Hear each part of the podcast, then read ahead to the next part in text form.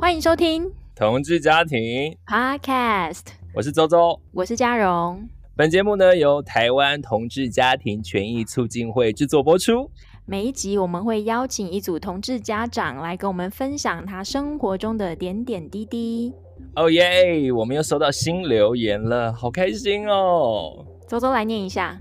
好，我们真的非常非常开心看到每一则留言，所以朋友们请继续留言给我们。这位署名是也是同志爸爸，标题叫做嘉义地方同志爸爸为你们加油。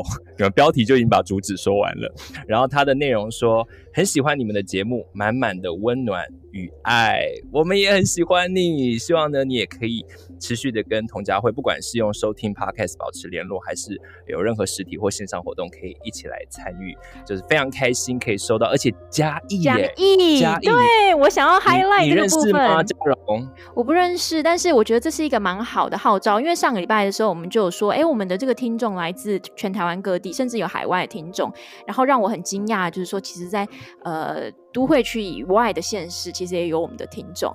那我觉得这个我们就食髓知味啦。我们现在就要来点名一下，我要来先来点名我自己的家乡高雄的朋友，高雄的同志家长们，欢迎留言，而且要注明哦，注明说我就是来自港都的同志家长。然后如果更进一步，你是这个跟我来自同一个母校 K 中 K 女的话，要特别的把它 标注出来。好讨厌哦！我们就是要让学校知道，我们我们要让学校知道，说高中校园里面就是有同志学生的存在。周周，你是不是也要号召一下苗栗相亲？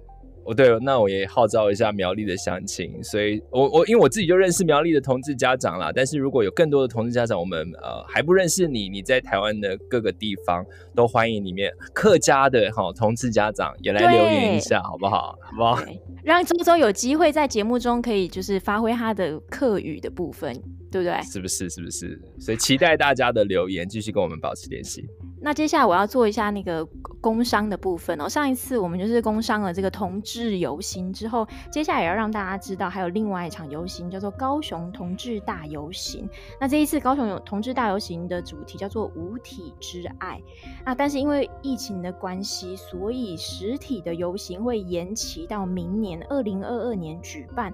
不过在这个本来预计主主办的这个十一月二十八号当天，还是会用最安全、最慎重、最荒谬的方式举办线上活动，请大家敬请期待。然后可以追踪一下高雄同志大游行的脸书粉砖，今年的主题叫做“无体之爱”。那我们接下来是不是就进入今天的正式的主题？我们要好好热烈来欢迎一下。我们今天又突破了，我们这一次上次啊、呃、之前邀请了这个收养的家庭，然后我们这一次要邀请的是。周周来介绍一下。啊，我们这一次要邀请我们最近这个话题也是非常的热哦，就是我们虽然有很多的呃台湾的同志伴侣已经可以合法结婚，然后很多人呢走上收养啊，或者是海外代孕啊各种方式育儿之路呢，但是我们还是有一群同志家长们，他们虽然已经有小朋友了，可是他们的关系在台湾还没有办法得到真实的认可。那所以今天呢，我们也特别邀请到一位同志家长来跟我们聊一聊他的经验、他的故事，然后希望可以让大家呢更。了解这个议题的各种各种的面向哦，我们就话不多说，掌声鼓励来欢迎 Lois，欢迎 欢迎啊！自己还顺便鼓掌，这样好，谢谢周周跟嘉荣今天邀请我上 Podcast 哦。那呃，大家好，我是 Lois。好，那我们嘉荣现在呢，已经不知道为什么，因为收讯 收讯的关系。先不见了，哎、欸，又回来了。好，我我我认为哦，各种录音的现象都是很自然，应该要保存。嘉荣，你刚才已经短暂的 离开了我们，你有发现吗？有，我好紧张，我立刻看了一下我的手机，想说现在世界怎么了？只有我离开了，还是大家都离开了？没有，只有你。那我们刚才这么隆重的欢迎 Lois 之后呢，其实我觉得一开始第一个要大家想认识的就是说，请 Lois 来稍微简介一下你的家庭成员。嗯，OK，好，呃，我们是一个两个妈妈的家庭。那我是 Lois，我是台湾人。那我的伴侣是 Cecilia，那他是中国人哦。然后我们目前有一个五岁的儿子叫 Leo，然后他现在在念幼稚幼稚园了哈。所以，呃，虽然说目前为止育儿这件事只能我们两个妈妈一手包办哈，因为我们目前居住在台北。啊，离我爸妈家有一段距离啊，所以平常呃照顾 Leo 基本上都是我们两个人呃自己负责哈。但是呃 Leo 因为现在五岁了嘛，所以比他小一点的时候，相对照顾起来比较轻松，因为他大部分时间都在幼儿园这样哦，所以我们有一种倒吃甘蔗的感觉，倒吃甘蔗，所以是之前很辛苦。哎，之前因为小朋友比较小的时候，我们当然也是第一次当妈妈嘛。哦，那我相信很多新手家长也都是如此。小朋友刚出生的时候，有很多状况都会让你手足无措嘛。而且小朋友还小的时候，其实他不太会表达，那他只会哭嘛。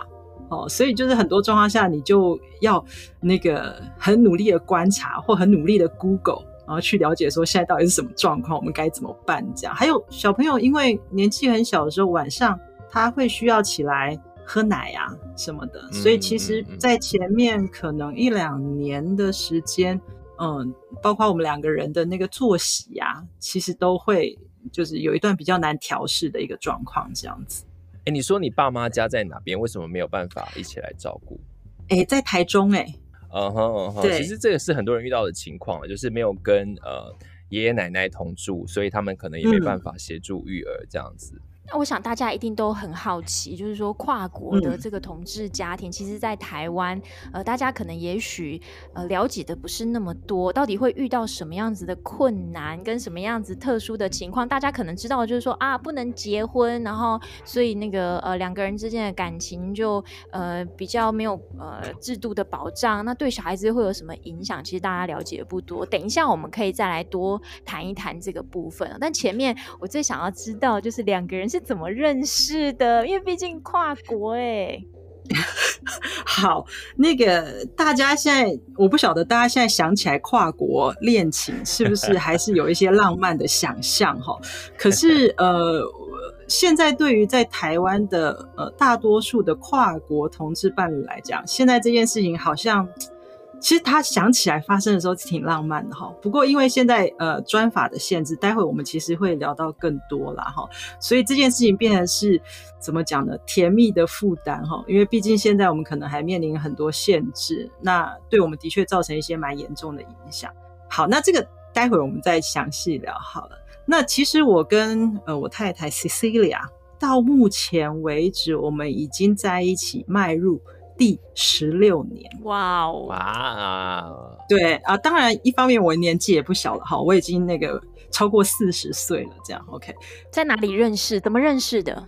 对，我们其实主要是不是主要，我们就是因为我们两个都到英国留学，然后求学的时候认识的。哦、嗯，那其实，在那之前，我完全没有想到说我要谈一段跨国的恋情。哦，因为你想去念书嘛，不就认真念书，对不对？啊，那大家可能会想说，不行啊，要去英国玩一下啦。那是那时候理论上嘛，认真想要念书的。对对对，刚开始是只有抱持这个就是求学梦这样留学梦哈。可是现在想起来，你也真的觉得很凑巧哈，因为我们那时候就是刚到英国的时候，因为我们会呃提前，因为我们都是国际学生嘛。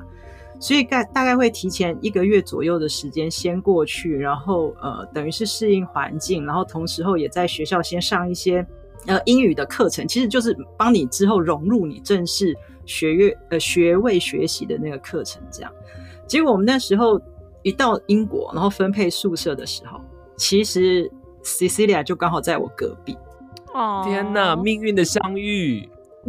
你后来才知道，但当时。并不晓得这件事情哈，然后因为我跟 Cecilia 差了六岁，那我是念完硕士班之后去英国念博士班，那她当时是一个大学刚毕业就出国念硕士的一个小妹妹这样子，对，然后呃，就是我们刚去的时候，你想想看，刚到新的地方，一定就是你要去设定什么电脑网路啊这些问题嘛，哈。然后哦、呃，对，大概知道接下来故事的走向了。没错，就是呃，我就听到有敲门声嘛，然后就来敲门，然后就觉得我是台湾的大姐姐，然后请我去帮忙解决一些问题，这样子。对，然后当时我去到他的房间之后，我就看到他的笔记型电脑上面，那时候还贴满了很多可爱的贴纸。然后那时候我就想，天哪，这个实在是太梦幻了哈！就是呃，就是一个很小的小妹妹这样，完全没有想到之后的这个两个人之间的关系的发展，这样子都没有觉得她特别漂亮，或是特别吸引你，或是特别怎么样吗？嗯，其实我刚才有稍微提，就是其实一开始我觉得是绝对不可能，因为我觉得她也太可，就是太可爱了。就是那时候我都已经是念完硕士班，然后工作一年一两年的人，所以我我自己觉得我那时候还蛮成熟的嘛。所以你看到一个小妹妹，然后一个笔记型电脑上面都贴满贴纸，就你会觉得我完全跟这个人应该是不太有任何接下来的什么，不会完全完全不会想到说发展恋情的这个可能这样子。嗯，那后来呢？后来发生了什么事情？嗯，后来我觉得 主要是因为那个近水楼台的关系吧。然后就是当时候会有一些国际学生的活动啊，然后或是哎我们会约着。因为就住隔壁嘛，所以譬如我早上要一起去吃饭或者什么，其实你就会约着一起去。那呃，在这过程中，其实就慢慢哎觉得，嗯，他虽然年纪比我小，然后又来自于不同的国家，嗯、但是竟然我们在一些话题上其实还蛮聊得来。而且最恐怖的是，我们看起来这么不一样的两个人，但是我们常常会在下一秒说出同样一模一样的话，所以你就会觉得说，嗯。怎么会有这种事情？就好像有一点那种心有灵犀的感觉，这样子。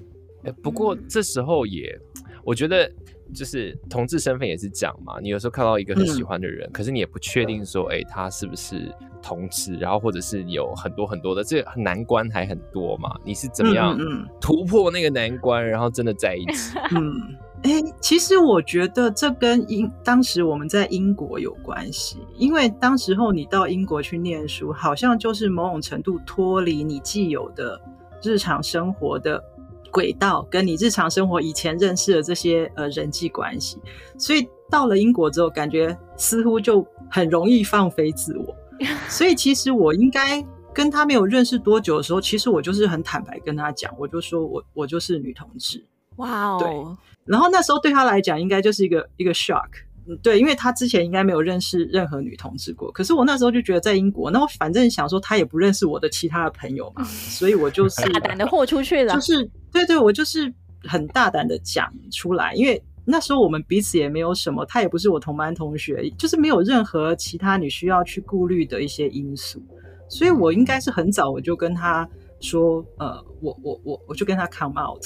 对，那既然他已经知道我是女同志，那接下来其实球就回到他那边了嘛，对不对？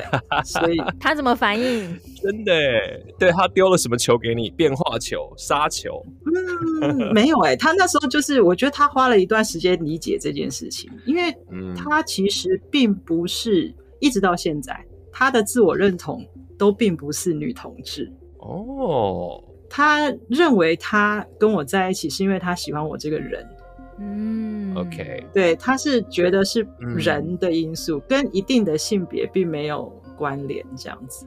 对，当然这也是一种认同，就好像也有这种说法，就是比较、嗯、不知道是泛性恋还是怎么样，就是说他不是关注性别这件事情，而是他关注专注在这个人身上这样子啊。如果我说错，听众可以来再帮我们留言留言留言指正。毕竟 LGBTQIA Plus 很多，我们呃，我们还是随时需要补充新知。好，所以真的克服难关了，两个人在一起了。可是，在英国是一回事，哎、跟你们现在到台北，然后组成家庭有小孩，这中间感觉 发生了八千件事情吧？没错，呃，我们当时候在英国认识，然后大概相处三四个月之后，其实我们就在一起了。哇其实还蛮快的，对。然后呃，因为我是在英国就读博士班嘛，那他是就读硕士。那他毕业了之后，其实他在英国工作了几年，所以我们是在二零一一年的时候才正式变成所谓的远距跨国的恋爱。因为他二零一一年呃在英国工作完之后，他就决定先回中国发展，然后隔年我也回台湾啊，所以。从英国可以一起共同生活，然后呃经营关系，到了二零一一年之后，其实就变成是两地的这个远距离的恋爱关系。那这个远距离的恋爱关系，从二零一一年一直到二零一七年才就是结束，他才过来台湾，所以中间其实长达了六六六七年左右这样的时间。一个人就是在中国，然后一个人就在台湾。我真的很偏见的觉得只有女同志可以做到这件事情。我知道了，个人偏见。不服的人，请在不服的男同志，请在我们的留言区跟我们说一下，你们也是 长达多年的远距离跨国恋爱，来反驳一下周周。好了，那如果两岸是不是还是比较容易见面，对不对？呃，其实还是不太容易耶，因为呃，毕竟我们的生活都有了一个比较大的转变，就是你是学生的时候，其实时间相对弹性嘛。哦，特别是你是硕士班或博士班的学生，可是你开始回国之后，其实都变成上班族了。所以各位也知道，就是说上班族 请假也不是那么容易嘛。对，然后你们两个又在不同的国家，所以这个期间，呃，怎么维系感情就变成是一件很关键的事。那为什么我们可以持续这样子维系感情哦？我觉得是我们两个其实都很有意识的去。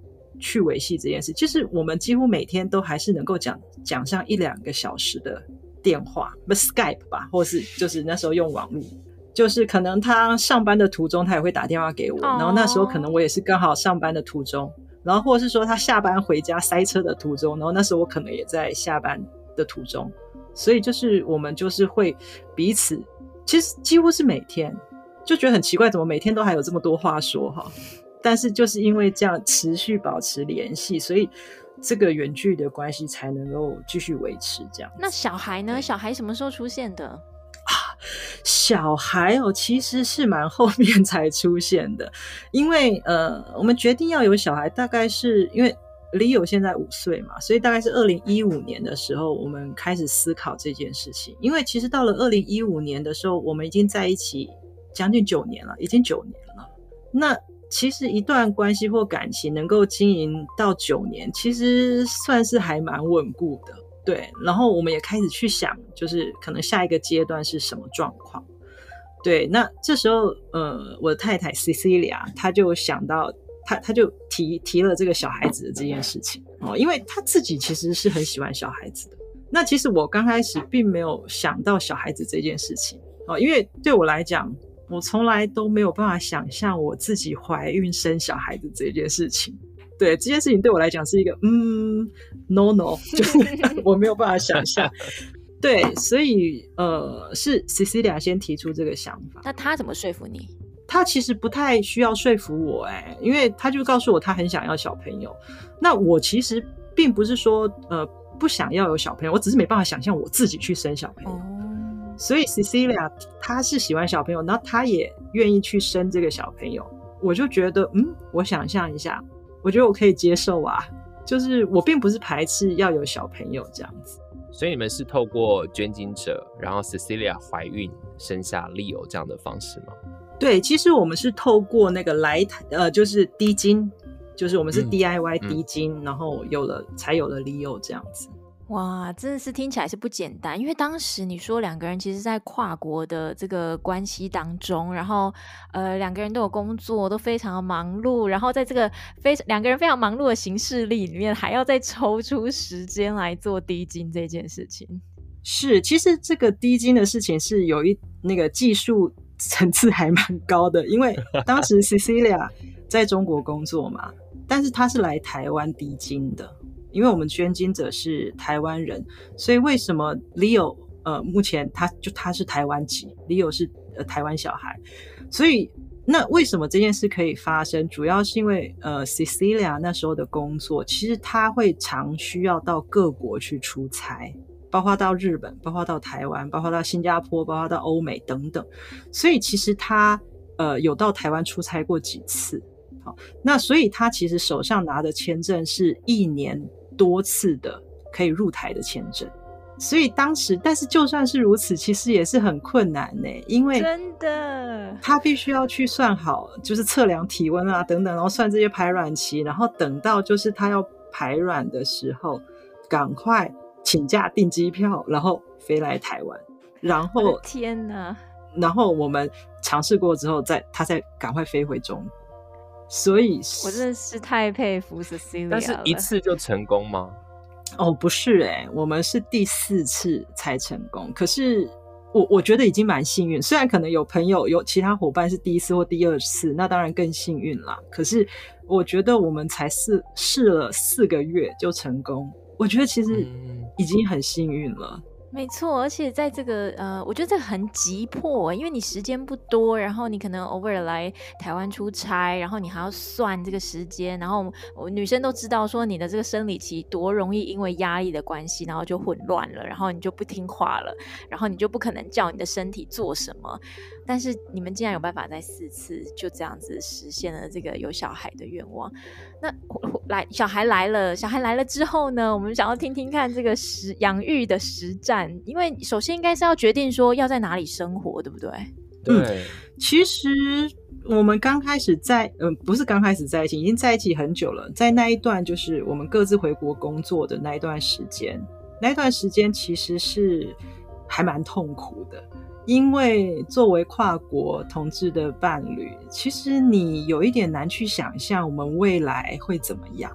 对，因为那时候台湾其实也还没有合法化，然后我们就想说，那我们这样子难道一辈子就是远距离恋爱吗？然后偶尔才碰面，然后也是短短的时间，到底该怎么办？所以那时候其实我们压力都很大。可是这中间的过程中，其实我有尝试着，因为呃，中国大陆的人其实要来台湾居留是。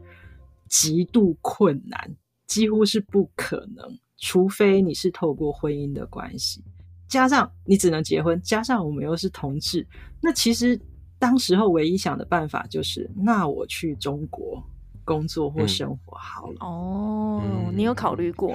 我有考虑过，然后我甚至有稍微尝试过，可是这个完全是我自己的想象，因为我那时候就在想说，我怎么样可以保护我的家庭，我怎么样可以。跟我的伴侣在一起生活，那我想来想去，他没有办法，只有我，我可以做这件事。所以我那时候其实就呃去投了一些工作的履历，然后甚至去写了一些工作需要的一些呃文件啊。可是后来真的不行呢，因为就是我没有办法熟悉。第一个就是说那边的生活环境，呃，我自己当然是完全不赞成的。就是说，如果我有选择，我当然。不会想要选择去中国，然后另外一个就是说，就我的专业上哈，就是我实在没有办法符合，写不出符合中国政府所要求的那一种 文件，或是呃，就是就是我不太能够符合他们那边的要求啦。我自己也真的觉得。心有余而力不足，这样写不下去，真的写不下去，就是那个完全呃跟我以前受的训练就是不一样了，对，所以我就很痛苦。然后那时候其实我有跟 Cecilia 说，哎、欸，我真的试了，我为了我们的关系有做这些尝试，这样。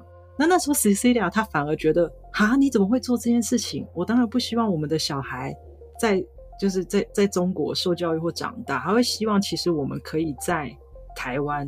可以生活，然后台湾小孩可以在台湾长大，所以他说他从来都没有期望我或希望我去中国。哎呦，哦，但是他要来台湾又是这么困难，那所以你们现在的状态怎么样？嗯、他还是因为他想必现在如果你们小孩已经五岁了，然后他也不可能是他以前的工作拿多次签怎么样？那他现在是怎么样留在台湾？嗯、对，嗯、呃，其实。在他，他现在是拿那个学生签证在台湾居留。嗯、可是其实更在拿学生签证之前，我们有试过另外一个方法，其实就是用这个探亲签证。就是因为 Leo 是台湾人嘛，台湾籍，所以他可以以就是要来探亲，然后因为他跟 Leo 是直系亲属嘛，所以他可以来台湾居留。可是这个探亲签证呢，他一次只发三个月。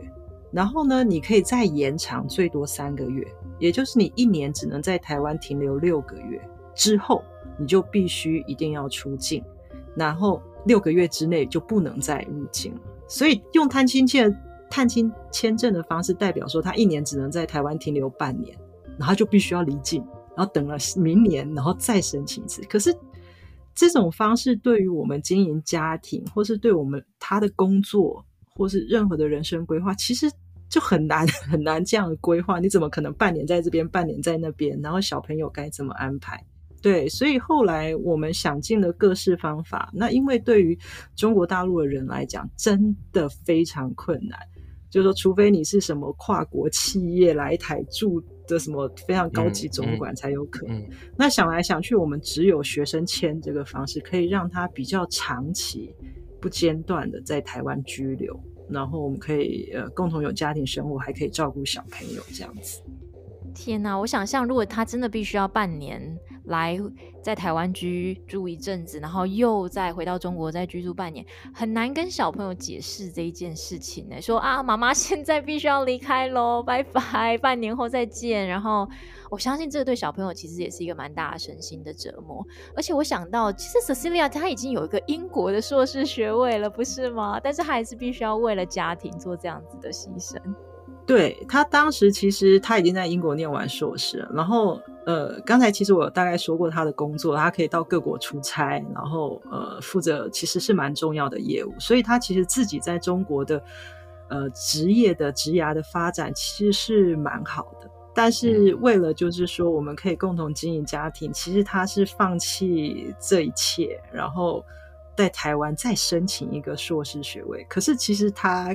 我们根本不需要这个硕士学位，嗯嗯嗯、对，但是这个就变成是，呃，在现在的条件下，就是我们只能透过这个方式，可以让我们家庭有团聚的可能。而且我感觉对你也来说也是非常的挣扎，因为你说 Leo，嗯，这 Cecilia 得以来探视 Leo，是因为 Leo 是台湾籍嘛？那主要是因为他的捐精者是台湾人，那等于说这个孩子跟你在法律上面。还是没有直接的关系，但实际上，你看你们生活到现在已经五年了，所以这个状况到现在都都没有解决，对不对？对，现在完全没有办法解决，主要是因为呃，目前专法还是要你能够先结婚嘛，才能够收养你的配偶的小孩嘛。对，所以现在等于呃，Leo 出生之后，包括他在台湾的这四五年来，其实就是我们两个一起照顾。然后我主要是家里的经济的支支柱嘛，包括小朋友的日常照顾或经济的支。可是，在法律上，我跟 Leo 就是还是完全就是陌生人的状态。对，所以其实我也很难想象，假设 Cecilia 必须离境，Leo 该何去何从哈？因为他如果留在台湾，事实上我跟他完全没有关系，所以我没有办法替他主张他的应有的任何的权利。哦，所以其实是是很难这样子做安排的。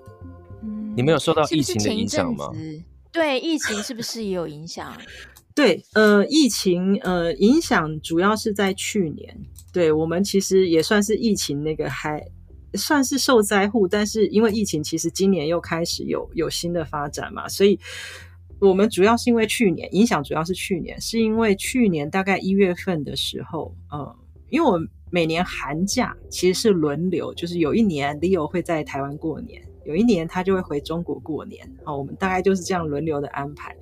那去年二零二零年的时候，刚好就是轮到他们回中国过年。可是那个时候刚好回去的时候，他们原本预计就是待两个礼拜，就是一个年节嘛，然后就回来。结果没想到他们刚回去啊，疫情，中国大陆就爆发新冠呃肺炎的疫情嘛。那台湾这边很快的做法就是我们去呃封锁我们的边境啊。那虽然说如果你是台湾人的话，你还是可以入境。可是因为当时是 Leo 跟 Cecilia 他们就是在中国，那 Leo 他是台湾人，所以他入境没有问题。可是那个时候他才还不满四岁啊，他才三岁多，他没有办法自己回来。那 Cecilia 因为他持的是。中国籍，可是他有陆生签证，可是那时候也是陆生签证也是不允许入境的，所以就变成说他们两个都不回不来。然后那时候其实我打了很多电话到政府各个机关去跟他们谈这个主要的困境是什么。我小朋友才三岁多，他不可能自己回来，我也不可能飞去那边，因为当时候的状况其实也不允许有这样的这样的呃安排。所以到最后，一直到最后一直要等到。台湾开放陆生可以入境的时候，Cecilia 才可以带着 Leo 回到台湾。那这已经是十个月以后的事情了。就他们原本想要在呃中国过年两个礼拜，结果没想到一去之后，他们是到了去年十月多、十一月初回来，然后还要还要两个礼拜在饭店的隔离嘛。所以这中间变成说，对我们就是不能够团聚，就是因为这个的问题这样子。这十个月你是怎么过的？哎、欸，我也不知道怎么过的、欸。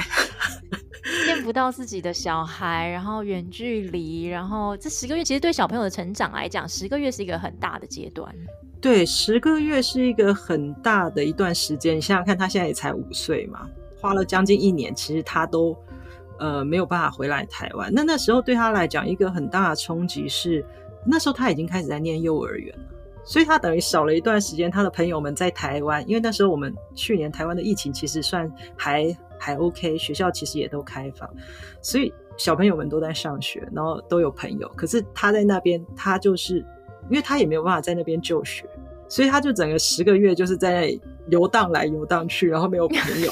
对，然后我们只能透过视讯的方式，就是我只能透过视讯的方式，呃，跟他就是维维维持关系嘛，那就是会。他就会谈说，哎、欸，为什么他不能回来？我们就会说病毒的关系。我们他也没有办法去跟他解释什么国籍这些问题嘛，嗯、就说啊，现在没有飞机，然后他也觉得很无法理解，很难过这样。然后他也会想念他在台北家的玩具，想念在台北家的故事书，想念在台北的游戏场，因为这都是平常我们带他在，就是带他平常带他会去玩，然后会给他讲故事。然后所以就是我们只能够透过镜头。哦，我要在镜头里面展示他的心爱的玩具给他看。哦，对，然后他就会一一点名，哎，那那个那个那个玩具在哪？然后我就要赶快去翻出来，然后给他看，然后还要试玩给他看。对，只能透过这样的方式。太心酸了，我觉得这一段时间太煎熬了，太煎熬。可是其实这件事情虽然疫情就是呃暂时呃可以有一点解除了嘛，那个 Cecilia 跟 Leo 现在跟你你们三个人是在台北过这个日子，可是是不是还是会有点担心未来这件事情？呃，应该是说非常担心。好，因为 Cecilia 拿着学生签证，可是他的签证，他手上这张签证其实到期日是十二月，今年十二月，今年十二月，对。是的，所以，但是目前好像，呃，我们这个跨国的同婚的这个状况，好像目前看起来也不是很明朗，所以其实我们就是焦急的心情，其实就是一天比一天更焦急。对，因为其实你就是数着日子，慢慢的倒数嘛。那接下来我们真的说实在，你不晓得该怎么去安排这些事情。而其实，呃，Lois 的状况有更复杂的原因，是因为其实我们在讨论整个跨国婚姻的里面，那当然因为现在两岸的关系哦，那中国籍配偶又是在放在另外一个处理的方式，所以有人说，哎，跨国即使同婚即使松绑了，那搞不好港澳都可以通过，可是对于中国籍的配偶，可能那个讨论会是放在最后面的，所以我觉得对于 Lois 来讲，这个状况又是更加的严峻，这个是更加的。对，但是其实你听这个故事就知道，这个一个家庭被拆散成这样，真的是没有什么样的道理哦。就是，但是又好像非常的无奈，所以我觉得这就变成说，中间这个过程当中，到底要要要怎么样来调试？你们你们的家人或朋友，他们他们他们他们他们怎么办？他们怎么怎么 怎么跟你们讲这件事情，对不对？怎么安慰你们？对啊，家人家人的反应是怎么样子呢？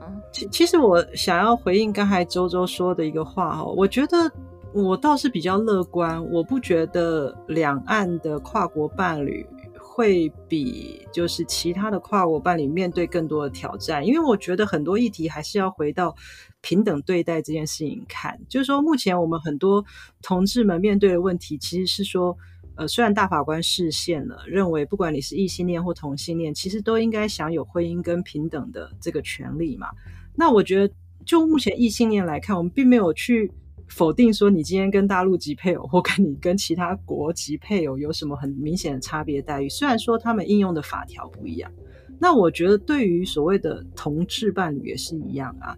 就是说，如果我们今天真的规范是说对方的国家还没有同婚合法化的。我们现在还没有开放的话，那中国跟其他还没开放同化和同婚合法化的国家，其实是应该是一并处理的。如果我们认为应该要开放的话，就应该要一并开放嘛，因为这是就是去比对同志跟异性恋，其实应该都要有可以平等的权益。我我基本上还是蛮乐观以待，我不觉得呃两岸的政治氛围应该影响到这件事情，因为。这个逻辑上好像 会有一点奇怪，对，嗯嗯、然后呃，刚才周周其实问到说家人怎么去呃因应，或是说怎么安慰我们，其实他们说的不多哎、欸，他们大部分是做的比较多吧，就是哦，他们做了什么？嗯，譬如说刚过去的这个中秋假期，因为我们就是。因为疫情发展之后，我们就不太没有说很频繁的回台中，因为我们也担心就是不要太多的移动这样。但是我父母他们就觉得说，哎、欸，好久没有看到孙子了，哦，所以他们就自己开车从台中北上来找我们，哦、对。然后呃，每次就是都会问说，哎，他最近怎么样啊？然后我们要回去台中的话，他们也会准备很多的零食啦，什么就是妈妈反对嘛，就是、妈妈反对吃零食嘛，但是阿公阿妈就是要用这个零食来跟小朋友产生感情，反对无效，阿公阿妈最大。我们也没有说很反对啦，但是就是平常你不可能这么频繁的嘛，对。但是他如果回台中或回爷爷奶奶家，基本上就是。吃到饱的概念，这样临时吃到饱的概念，就是我我我我我的父母亲跟亲友其实都都知道我们的状况啦，他们都非常的支持。那其实我们真的在台湾生活这几年，就是跟一般家庭没有什么太大的不一样啊。那。对于我的呃父母或亲友，其实我们没有太多去解释跨国目前面临的困难。他们虽然知道哦，好像还没有办法成功，可是他们不晓得我们的状况其实岌岌可危这样哈。Oh. 因为我也不想让他们担心太多。我刚刚听到，其实呃，阿公阿妈的反应其实是蛮爱这个、疼爱这个孙子的。哎，虽然说呃，小朋友是 Cecilia 生的，其实跟你没有血缘上的关联性，但是听起来阿公阿妈是把 Leo 当成是自己的孙子。对，其实这件事情还蛮好笑的，就是刚开始呃，Cecilia 来台湾出差的时候，那时候我还没跟我父母亲出轨。因为其实我跟我父母亲出柜也大概是六七年前的事，就是我已经三十几岁了，并不是很早的时候就出柜。所以刚开始他来台湾出差，然后我介绍 Cecilia 给我父母认识的时候，他们只知道说这是我在英国认识的朋友嘛。然后我记得第一次，呃，我妈妈见到 Cecilia 之后，然后他还偷偷把我，就是我们在餐厅吃饭，他还偷偷把我拉到一边，好像是 Cecilia 去上洗手间吧。然后我妈妈还跟我说，嗯。哎，如果是这样的女生给我当媳妇，很可以哦，这样子。哇，对，但他想，他想象的是我弟弟的女朋友。你这个前提没先说，我想说妈妈也太开明了吧？不是，那时候我还没出柜呀、啊。OK，还没跟我。妈妈想的是弟弟。对，然后我们那时候就觉得很好笑，所以其实一开始他们就对 Cecilia 的印象都非常的好。对，因为。Cecilia 还蛮擅长跟跟比如长长辈啦或者什么，他们就是沟通交流的。对，事实上，他现在跟我妈妈能够聊的话题，比我跟我妈妈能够聊的话题更多。哇哇哇哇哇哇！这个太太不简单。其实这个策略真的蛮不错的，就是说也有点像我当初一样介绍我老公，因为你家人先喜欢这个人嘛，那后续的问题，嗯、其实我觉得有时候爸妈就是这样，他还看到哎。诶啊，你是同志，有点担心。可是，哎、欸，这个人是很好的人，又好像没有这么担心，你知道吗？他其实会是一个策略这样子。但是我们也不是说你另外一半一定得要怎样多好，不然的话，但是这这就是一个蛮好的一个蛮好的一个方式。所以他们都没有反对过，没有哎、欸，wow. 对，没有反对。但是你要有小孩前，你有先出柜吗？哦，有有有，是先出柜才有才有小孩的，那也没有什么反对的声音，呃，或者是很激烈的场景，呃，不，爸妈的反应，其实比较激烈的反应大概是我出柜那一天吧，但是我爸妈其实他们都是个性比较温和的人，然后我们从小到大其实感家庭感情都很融洽，所以我出柜的那一天，其实我当那时候是。我没有打算要说出来的，然后 我觉得精彩的故事要来了。嗯，因为因为那个时候其实就是刚好我跟 Cecilia 在远距离恋爱的那段时间。我其实刚才有提到，就是我也压力非常大，然后也觉得可能没有未来，但是我也不知道可以怎么办，所以就压力非常大。然后所以那有一个周末，我就说我要回台中，这样子，就是因为我在台北工作，想回台中。然后我父母就看了我，就是一脸。很难过的表情，他们就觉得很呃很心疼，那但是也很不理解，应该是说也理解，因为那时候我刚开始新的工作嘛，两一两年，所以他们那时候就觉得说，哎呀，工作压力太大，因为他们他们知道就是我我可能工作上也会呃有一些压力，所以他们就拼命的安慰我说，哎呀，工作没关系啊，熟能生巧什么的。可是我的表情还是没有好转，因为真的重点并不是工作。真正的重点是我没有办法去想象我的感情接下来怎么办这样子，所以我那时候就就说，我那时候其实不小心蹦出来了，我就说哦，其实也不是只有工作啊。然后我爸妈就突然愣住了，这样子，他们说嗯，那还有什么问题这样哈？因为就他们想象我的生活就是很单纯嘛，他们就觉得嗯，那除了工作还有什么事情可以让你那个表情那么难看这样？然后我那时候就。很紧张，我就想，嗯，不会吧？我现在是要出柜吗？因为我并没有打算要出柜，这样好紧张。对啊，可是问题是我前前面那句话已经说出去了，我又当下我真的也不知道该接什么其他的话题，这样，然后我就卡在那里，然后就是那个整个人就是脸部涨红，然后很紧张，我都觉得我就是有一点发抖这样子。对，然后后来我父亲是坐在我们坐在沙发上，我父亲是坐在我旁边。然后我我父亲看了我的表情，他就他就来拍拍我，他就说，不管什么事情，我们都爱你。对，然后我妈妈正坐在我正对面，然后那时候我妈妈的脸是很很担心，她就说，该不会是你身体健康出了什么问题？然后我就说不是，呃，然后我妈就说，哦，那主不要不是身体健康的问题，那就都没有关系。嗯，所以我就我就说了，我就说我跟 Cecilia 在一起，这样。你有办法讲的这么明确吗？因为感觉这几个字很难讲的很顺诶，在这种情况底下。嗯，没有啊，你没有觉得我还是有一点那个避重就轻吗？我说在一起啊，你没有说是什么样子的在一起？对，我没有，我并没有说我是什么女同志，或者我是。对，我是说在一起，然后可是我父母的表情都有一点，嗯，好像他们懂。可是接下来我爸讲了一段话之后，我就发现他是不是不太懂啊？他就 说他讲了什么？他说：“哦，这种事情我知道啊，外国很多啊，美国也很多啊，就是两个人在一起互相照顾嘛，什么？”然后我想，我心里就想说，到底是懂还是他懂啦？就是他的那个。基模里面，他的脑中的认知里面的那个在两个女生的在一起，这种看到这种国外的形象。后来呢？英兰手帕交。对，但是他后来，我后来就说，嗯，我说，嗯，爸，你你懂我的意思吗？我说，我们其实就是那个在一起交往这样。我爸说，哦，我懂啦，就是那个。同性恋嘛，他有说出这三个字，我就知道他懂。对，我就知道他懂我的意思。虽然说他说的很勉强，看他也是挣扎了很久才说出这个字。妈妈呢？爸爸的反应好好。那妈妈呢？妈妈就是呈现一种惊吓的状态。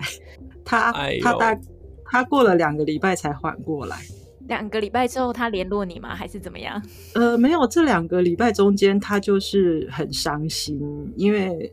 因为我有跟他说，我有考，我想要考虑去中国生活跟工作。嗯、那我妈妈就觉得很心疼，就是觉得说，哎，你现在在台湾工作也工作的好好的，那你你要过去中国大陆的话，那那怎么办？这样，所以她就是为了这件事情，就是很难过、伤心的两个礼拜。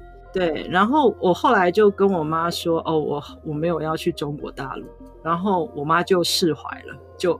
就就两个礼拜之后，她就恢复正常了，这样子。对，哦，所以同志这件事情还好，嗯，还好，因为我觉得这可能也是关系到，嗯，我们我跟他跟他们出柜的时候，已经其实都三十好几了吧？他大概不觉得我是交到坏朋友，或者是说 一时的怎么样意乱情迷吧？那其实我在二十多岁的时候，其实我妈妈也也问过我几次。大概问过我两三次吧，哦，但是那个时候我都是否认到底，因为那个时候 我还没有准备好，对，那时候也对自己呃同志的这个身份，未来可以拥有怎么样的生活不是很确定。其实自己二十几岁的时候，可能相对而言是蛮挣扎，也是蛮彷徨的。对，嗯、所以我猜我母亲她心里应该隐隐约约知道，她也不愿意承认。可是到了那个时候，她就觉得，哦，好吧，这件事终于发生了，这样子。对，哦。可是到跟他们说你要有小孩，哦、这还是有一个。另一关对不对？还是说，其实过了这个出柜这一关之后，嗯、反而有小孩这件事，他们是很乐观其成，是什么样的一个状态？嗯，我觉得对我来讲，那个出柜的关卡是最大的。我觉得过了这个关卡之后，呃，我觉得同志的身份或生活对我来讲不太有太大的阻碍了。对我来讲，就是我我我可能最在意的还是父母。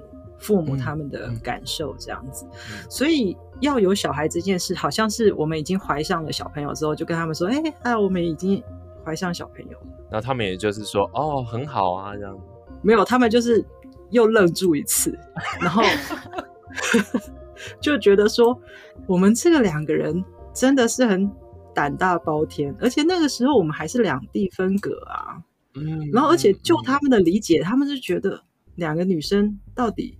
怎么有一个小孩？我们也没有到国外去人工生殖嘛。然后后来我就是很稍微的粗浅的讲了一个简略版，就是说，呃，就反正就是我们透过那个 DIY 的方式，对。然后他们就应该是爸妈就是整个很傻眼吧，对。可是 又我觉得他们的表情又透露出一丝丝的那种佩服吗，或是欣喜的感觉，因为要有一个小朋友了。他一定没有想，他们一定都没有想到说，哇，原来女儿这么有创意，哇，原来可以做得到这件事情。呃，他们心里就在想说，那个书都念到哪里去了？大概都是念到这方面，就是对。不过爸妈真的就是这样子，他们现在一定超开心。对，然后最后他们还是会为你达成的事情感到骄傲。我觉得，哎，爸妈真的，台湾爸妈就是这样子。那我也我也很好奇说，说 Leo 现在已经五岁了。他怎么去理解两个妈妈这件事情？还对于他来讲，这是太轻松自然。因为五岁开始也有一些外界的这个影响，对不对？上幼稚园啊什么的。嗯，因为他是三岁的时候上幼稚园嘛，所以其实现在对他来讲，这个呃问题已经呃不太存在了。他就对于两个妈妈这件事，他很能理解。可是真正出现在呃，就是开始有一些疑惑，是他就像刚才周周说，他开始进入幼儿园的时候。因为一进入幼儿园之后，大部分小朋友的家长还是就是爸爸妈妈嘛。然后在学校的时候，大家都会说我妈妈怎么样，我爸爸怎么样。那老师可能在交代一些事情的时候，也是会说，哎，回家请你们的爸爸妈妈哦，或者是呃这些事情。所以他刚开始去上了幼稚园之后，过了呃，我有一点不太清楚，可能是一两个月或两三个月。以后，因为刚开始还在适应嘛，一定要先哭一段时间，对不对？才进入状况。然后两三个月之后，他有一天他就回家，然后他就对着我爸爸，他就对着我叫爸爸哦。然后我就愣住，我说：“嗯，所以你现在决定叫我爸爸吗？”然后他就爸爸，对，反正他就开始那几天他就叫我爸爸。然后我们就问他说：“为什么他想叫我爸爸？”因为他说别人都是一个爸爸一个妈妈。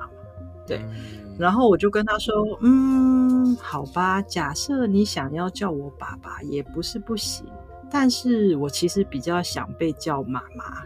对，我说，因为我们家其实就是一个妈咪，一个妈妈嘛。那如果说你现在要有另外一个人要叫爸爸的话，那那那我们也不知道去哪里找 另外一个人这样子。对，所以呃，就会开始慢慢跟他讲说，我们家其实是两个妈妈的家庭哦。然后其实。过在过程中，然后又过了一段时间，其实诶，主要是他隔离之后又回幼儿园之后，就是去年时候有一段时间他又有一点难受，因为开始他们老师会讲很多故事的绘本给他们听，可是大部分内容就是都是呃爸爸妈妈哦，所以他有回过家，他有说过他也想要有爸爸，因为他不想跟别人不一样。哦，对，然后那时候我们听到的时候，其实也是蛮心疼的，因为因为我觉得他并不是说有两个妈妈不好，而是他会觉得说他为什么跟别人不一样，所以我们就就会再跟他多谈一点，呃，关于两个妈妈的事，然后也有两个爸爸的家庭的这件，甚至是有一个爸爸一个妈妈，或是我们就开始跟他谈这个多元家庭的事情，然后我们也有跟幼儿园反映，然后送那个。呃几本书给幼儿园。就是跟他们讲说，呃，李友回家的这些状况，这样，所以其实度过了这两个阶段之后，其实他现在就是非常的坦然呐、他也没有觉得他有缺少什么。那呃，中间还有一个有趣的点是，他有时候很少，现在几乎都没有，只是有时候他会突然爸爸，然后我就会说，哦，女儿怎么了？就是对，因为我已经跟他说。我说你爱怎么叫，因为没关系啊，都可以。我说可是就是我比较想被叫妈妈。我说那你是我儿子嘛，哦、对不对？那是我也可以叫你女儿啊。那我说那你比较想当我儿子还是女儿？他说儿子。我说好哦，那你叫我妈妈，我就叫你儿子；你叫我爸爸，我就叫你女儿喽。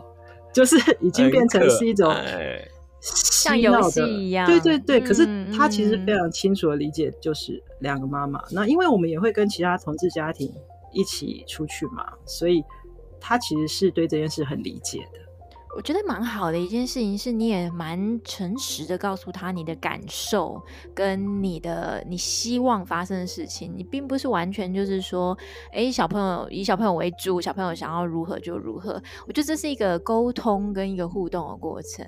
嗯，哦，对，我觉得也是看每一位家长他们怎么去思考这件事，因为我知道有一些家长可能会，譬如说他也喜欢被叫爸爸或爸比或阿比、嗯、都可以。那我觉得就是每个人你跟小孩怎么去谈这件事情。那对我来说，我还是比较喜欢被叫妈妈，对，嗯、所以我也会跟他分享我的感受这样子。对啊，而且你也没有禁止他说，你就不能叫我什么，那你还是跟他有一个沟通或互动的过程。然后这个过程其实听起来一直到今天，你虽然说变成一个玩笑，但它其实就是一个双向的沟通嘛，是一个非常良好的一个亲子关系的建立。所以真的听到。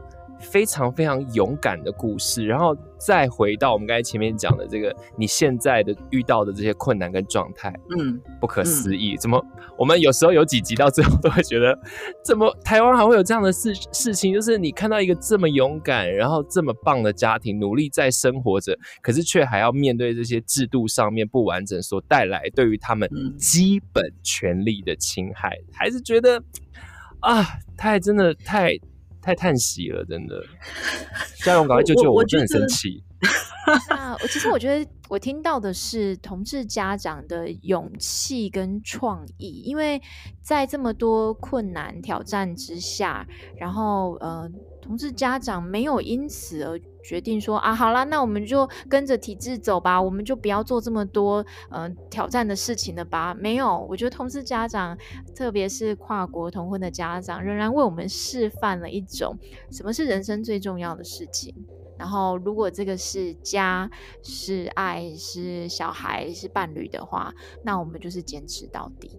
嗯，所以我想问，就是 Lois，呃，如果现在有机会可以跟不管任何原因，他就是反对同婚同，然后跨国同婚的人，或者是说，呃，他就是对于这件事情有点疑虑，或者说他觉得说，呃，我不知道要不要支持，欸，因为我好多考虑哦，你会想要对他们说什么呢？嗯，我觉得第一当然就是说跨国同婚这件事情，其实它还是落在我前面刚才提到的，就是怎么样让不管你是什么样性倾向的伙伴或朋友们，都能够享有我们在二零一七年的时候大法官释宪所应该给予每一个台湾公民享有的婚姻平等跟自由的权利。那现在台湾的。呃，异性恋朋友们可以不可以跟所有的国家的呃外籍配偶结婚？可以。那同志朋友现在不行。那这件事情是不是绝对没有办法解决？不是的。全世界目前有三十个同婚国家，呃，很恭喜瑞士。对，但是瑞士的状况我不 晓得。但是假设先不算瑞士，前面的二十九个同婚合法国家，包括台湾好了，只有台湾没有全面开放。跨国同婚这件事情，所以别的国家都可以办得到。台湾其实透过修正法律也可以办得到。目前其实这个修法的草案已经在行政院了，但是呃，行政院目前还没有把这个草案送到立法院。所以不是台湾没有办法解决这个问题，台湾可以解决这个问题。那台湾也必须解决这个问题，是因为我相信。呃，同婚都过了两年多嘛，所有的台湾公民应该也都觉得，呃，世界没有毁灭嘛，对不对？然后我们也都认为，爸爸爸爸，妈妈还是妈妈。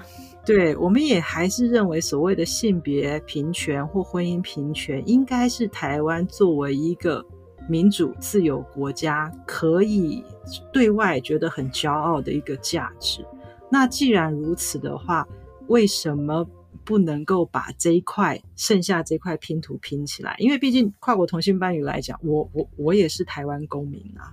可是已经同婚专法过了八百多天，我身边好多的台湾同志朋友们都结婚了，然后呃有了新的人生的规划，有了小孩。可是我还在这边苦苦的争取我的结婚权利。哦，那那我觉得，如果我们真的呃认为说，呃婚姻权这件事是应该异性恋跟同性恋平权，而且应该是不分国籍的话，我觉得呃应该要可以让这件事早点可以弥补过来。哇，真的是好辛苦，真的好辛苦。那如果说现在就是 有一对跨国的伴侣，然后他们就是正在考虑或者正在收听我们的节目，然后我们在想说，天哪，好多困难哦，我们到底要不要做这件事情？我们到底要不要有小孩？嗯，你会给他们什么样的建议？呃，跨国就跨国，现在的确，我觉得，呃，当然还是都鼓励大家啦，因为我觉得，呃，我还是比较乐观，我觉得事情。总会有一天解决，希望我们呃，当然希望它能够越早解决越好了。那我觉得，因为法令或是政府的政策没有办法早一步进行，其实已经蹉跎了非常多跨国同性伴侣们的人生跟生活跟青春岁月哦。所以我觉得我会鼓励鼓励大家，还是去追求你的呃幸福，然后呢，与此同时，跟这些跨国伴侣们站在一起，我们一起赶快争取跨国同婚可以早日合法化的那一天，这样子。嗯，对。好，我我想要说的就是，如果我们台湾非常在乎的是儿童的人权的话，你可以看到我们其实现在一直在侵犯 Leo 的权利，因为对他来讲，最佳的状态一定不是说一个妈妈现在没有办法呃来台湾好好的生活，然后另外一个妈妈甚至没有合法的权利来跟他有这个亲子上面正式的关系，这绝对是有很大的问题的。另外一件事情呢，我觉得还是回到。爱这件事情，如果我们可以呃肯认说爱是不分性别的，那爱也不应该分国籍，也不应该分，也不应该因为你家庭不同有所分别。所以今天今天真的非常非常的感动，然后还是回到那还是回到呢我们在做这个 podcast 的初衷，就是希望呢可以有更多的故事可以啊。带给大家，那也希望大家可以在我们的 Podcast 平台上面的关系，没错没错，然后并且订阅跟留言给我们，对我们来说，还有对很多的同志家庭来说，都是莫大的鼓励。如果你有任何关于同志生养的问题的话，都可以来洽询同家会，我们会把我们所有的联系方式呢，都会放在我们的描述的栏位。那也非常欢迎大家可以来参加同家会的生养的活动，甚至有了小孩之后，我们都会有相关的聚会跟讲座，非常欢迎大家。那我们今天的节目就到这边结束喽，谢谢 Lois，谢谢大家的收听，拜拜，谢谢大家，谢谢拜拜，拜拜。